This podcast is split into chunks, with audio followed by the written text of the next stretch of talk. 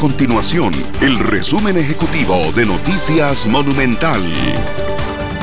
Hola, mi nombre es Fernanda Romero y estas son las informaciones más importantes del día en Noticias Monumental.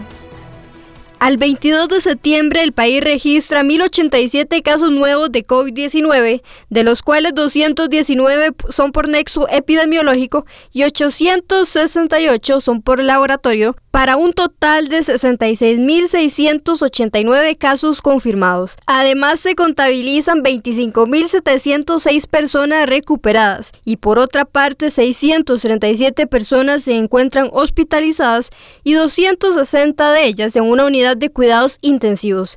Para hoy se reportan 15 lamentables fallecimientos y en total se contabilizan 760 muertes relacionadas con COVID-19. Y en otras informaciones, la Cámara Costarricense de Construcción estima que la pandemia del COVID-19, que empeoró las cifras fiscales del país, afectará directamente el avance de todas las obras públicas.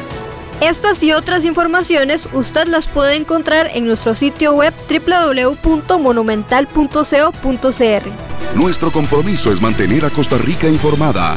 Esto fue el resumen ejecutivo de Noticias Monumental.